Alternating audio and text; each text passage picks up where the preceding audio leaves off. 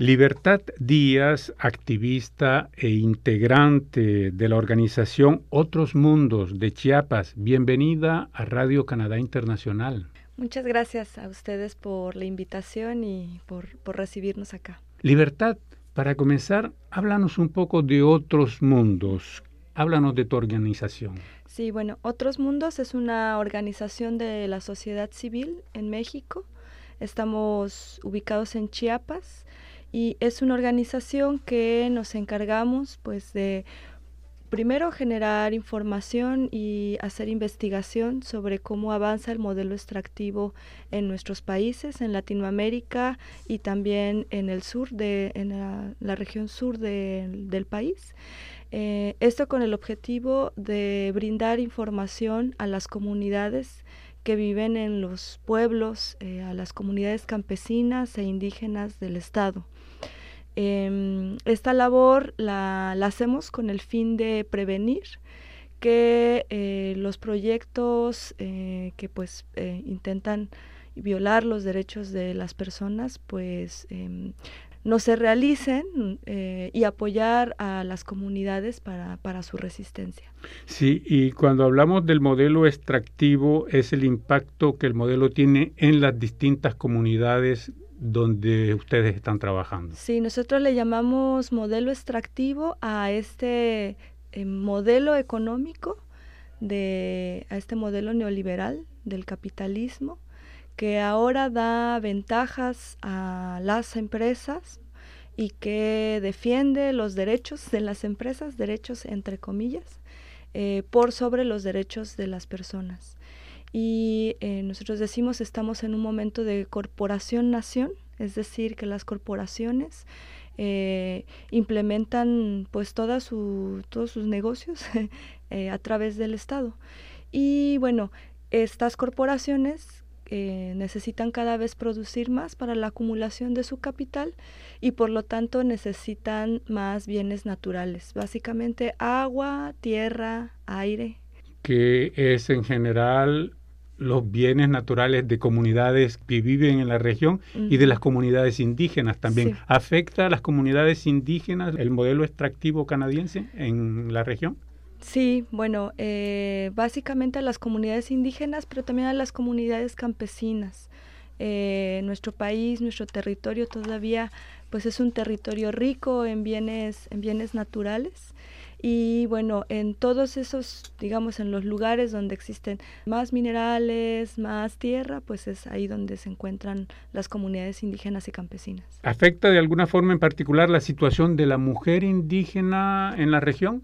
Sí, nosotros vemos que, bueno, estos proyectos extractivos como la minería, eh, las hidroeléctricas, eh, los gasoductos, pues básicamente afectan y tienen impactos muy muy fuertemente en mujeres y en los y en la niñez. ¿Y cuáles son esos impactos? Bueno, primero, cuando tienes una mina que contamina los ríos, pues a las primeras, las primeras que se contaminan eh, o las primeras que tienen impactos en la salud son las mujeres, porque las mujeres están en contacto directo todo el tiempo con los ríos, con el agua, están haciendo pues eh, muchas actividades para mantener a las familias, a las familias, y entonces bueno, básicamente el contacto directo casi siempre es eh, con el agua y bueno, si el agua está contaminada, ellas son las primeras en, en, sufrir, de esos impactos. ¿no? Eh, en, los, en la niñez, pues vemos también, eh, nosotros vemos que los, los grados de eh, toxicidad, por ejemplo, de las empresas mineras, pues también dependen, eh, impactan muchísimo por el nivel de alimentación o de nutrición que tengan las, las comunidades. ¿no? Muchas veces eh, los niños, por ejemplo, en ese sentido son los que, los que más reciben esos impactos. Tú formas parte, Libertad, de una delegación de mexicanos que está en este momento aquí en Canadá denunciando eh, la embajada canadiense y su actitud con respecto a las comunidades en, en tu región. ¿Cómo les ha ido en la visita hasta el momento? Bueno, decir que Otros Mundos es parte de la red mexicana de afectados por la minería, la REMA, y bueno, la, la misión que tenemos ahora, la, la, delegación que venimos ahora, venimos también con, con, la REMA y venimos con el abogado de la familia, Miguel Ángel de los Santos, Y bueno, pues mm, hemos presentado al comisionado para la integridad de la Administración Pública de Canadá esta denuncia que ya José Luis eh, les habrá contado un poco. Y bueno, pues primero creemos que venimos a, plantear un problema, un problema internacional. ¿no?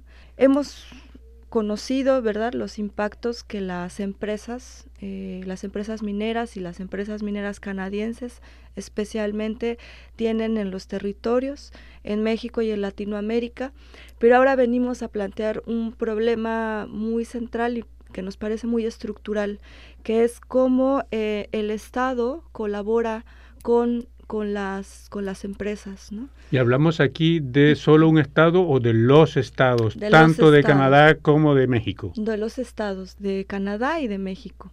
Bueno, primero, cómo, cómo la embajada tiene una misión la embajada canadiense tiene una misión internacional de promover los negocios de la minería en, en los países. Y por lo tanto, eh, como eh, la, la, embajada, en este caso con Mariano, pues em, omitió que eh, la vida de Mariano estaba en riesgo. Y luego, como la embajada, con su misión, y, su misión también em, fomentó de alguna manera que el estado de Chiapas, las autoridades del estado de Chiapas, pues actuaran de la forma en la que actuaron, ¿no? violentamente. Nosotros no negamos la responsabilidad de nuestros países. Em, nosotros vivimos día a día en contextos de mucha corrupción, de mucho autoritarismo. Cuando eh, las embajadas llegan con ese peso político que tienen, las autoridades mexicanas se sienten respaldadas. Entonces, por eso venimos a, señalar que es muy, muy importante que, la embajada cumpla con los preceptos eh, de derechos humanos a los que se ha comprometido. Le decía a José Luis que se creó recientemente aquí en Canadá el cargo de defensor de los derechos humanos y de la empresa responsable. ¿Piensan ustedes llevar su queja hasta el futuro defensor de los derechos humanos? No negamos que, pueda ser una herramienta en el momento, pero bueno, además también sabemos que la creación de, de esta instancia aún está, está conformándose. Para nosotros ahorita lo primero es la investigación. Eh, que se abra la investigación, que se acepte esta investigación, porque es una investigación que nos ha costado muchísimo trabajo formular de alguna manera. Unos podrían decir, bueno, ¿por qué desde el 2009 y casi 10 años después, verdad? Pues porque nosotros tenemos el primer derecho que se ha violado es el derecho a la información. Entonces, todas las, digamos, como los datos que tenemos de cómo la embajada tenía conocimiento de, del peligro en el que se encontraba Mariano Abarca, eh, pues es información que obtuvimos a partir de la solidaridad de muchas organizaciones acá y porque las organizaciones de acá y los ciudadanos de acá pudieron exigir eh, la rendición de cuentas. Entonces tenemos copias de cheques, bueno, que, pueden mostrar. Tienen pruebas. Tenemos pruebas, exactamente. O sea, nosotros eh, venimos no con un dicho, venimos con una investigación que, y con las pruebas que apoyan. Claro, claro, claro. Nosotros tenemos, por ejemplo, eh, pruebas de los correos que tenía la empresa con el con el gobierno de Chiapas y cómo esa información le iba llegando a la embajada, o sea, correos de la embajada.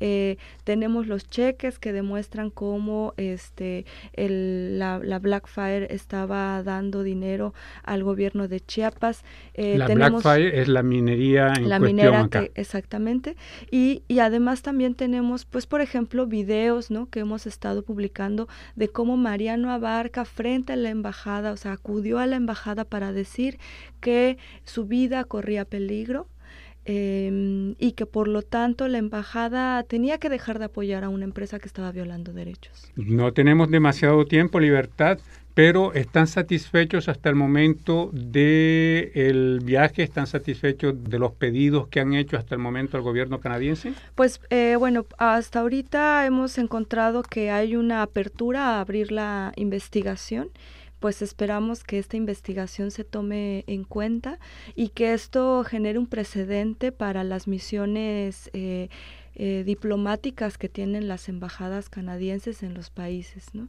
Eh, por ejemplo, pensamos que la creación del Ombudsman es importante, sin embargo, eso en nuestros países es insuficiente porque no son vinculantes. Entonces, nosotros tenemos miles de recomendaciones, ya hay recomendaciones acerca de la responsabilidad social de las empresas, sin embargo, eso no, no se cumple. Entonces, necesitamos eh, algo vinculante y además pues que se abra se abra la investigación y se eh, haya responsabilidad de parte de las instancias de gobierno también no solo de las empresas Libertad, ¿te gustaría agregar algo en particular antes de terminar esta entrevista?